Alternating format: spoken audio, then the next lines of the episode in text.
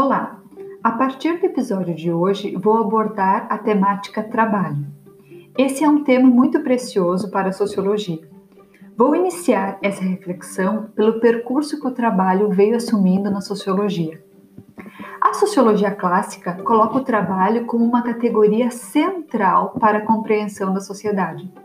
E aí podemos de cara pensar em Karl Marx, para quem o trabalho é a fonte de riqueza das sociedades e vai ser visto como algo que ajuda a definir quem é o ser humano. O trabalho assalariado é um dos elementos que ajuda a definir o modo de produção capitalista junto à propriedade privada dos meios de produção. E é justamente no capitalismo que Marx vai afirmar que o trabalho se tornou alienado perdendo seu caráter de fonte de realização e transformando-se unicamente num meio para a sobrevivência, rotinizado, mecanizado e que transfere isso para outras dimensões da vida humana.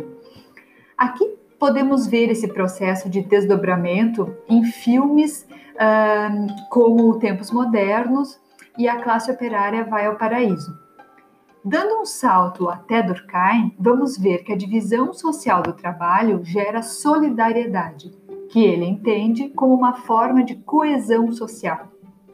Portanto, compreender a transformação das sociedades ditas simples, aquelas pré-capitalistas, em direção às complexas, entendidas como as capitalistas, pressupõe entender como o trabalho foi se transformando. E, por fim, para falar do terceiro dos grandes clássicos da sociologia, chegamos a Max Weber, para quem o trabalho, através da religião, em especial da análise que ele faz sobre a influência do protestantismo para o desenvolvimento do capitalismo na obra A Ética Protestante e o Espírito do Capitalismo, permite compreender o surgimento do racionalismo ocidental e a racionalização é um ponto-chave para a compreensão das sociedades modernas. Esses três autores clássicos estão analisando o contexto das sociedades industriais.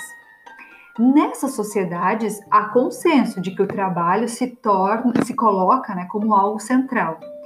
Entretanto, em eh, vários episódios abordei a sociedade pós-moderna ou a sociedade pós-industrial. E aí fica a pergunta: muda a compreensão do lugar ocupado pelo trabalho na sociedade pós-industrial? É claro que não temos uma única visão que responde essa pergunta. Hoje vamos ver a corrente que responde sim a essa pergunta, que são aqueles autores que vão entender o trabalho, ou melhor, que o trabalho deixou de ser uma categoria central para a compreensão da sociedade.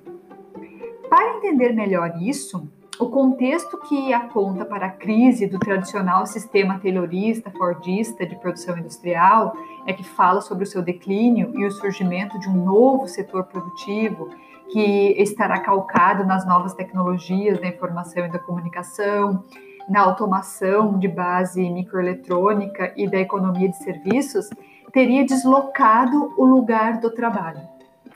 Nessa discussão, nós temos autores como Habermas, Klaus Hoff, André Gors, e é claro que não é possível tratar de todos eles agora. Abordaremos melhor isso em outros episódios. Mas é importante uh, que se tenha muito claro que falar em fim da categoria trabalho para a compreensão da sociedade não significa diretamente fim do trabalho ou do emprego. Embora, por exemplo, o desemprego seja um fator que ajuda a construir essa tese junto a outros fatores, como a proliferação do setor de serviços, a expansão de formas atípicas de inserção laboral, o declínio do movimento sindical, dentre outros. Recentemente, com a necessidade de isolamento social, passamos a ver a aplicação em maior escala do trabalho remoto ou do home office ou ainda do teletrabalho.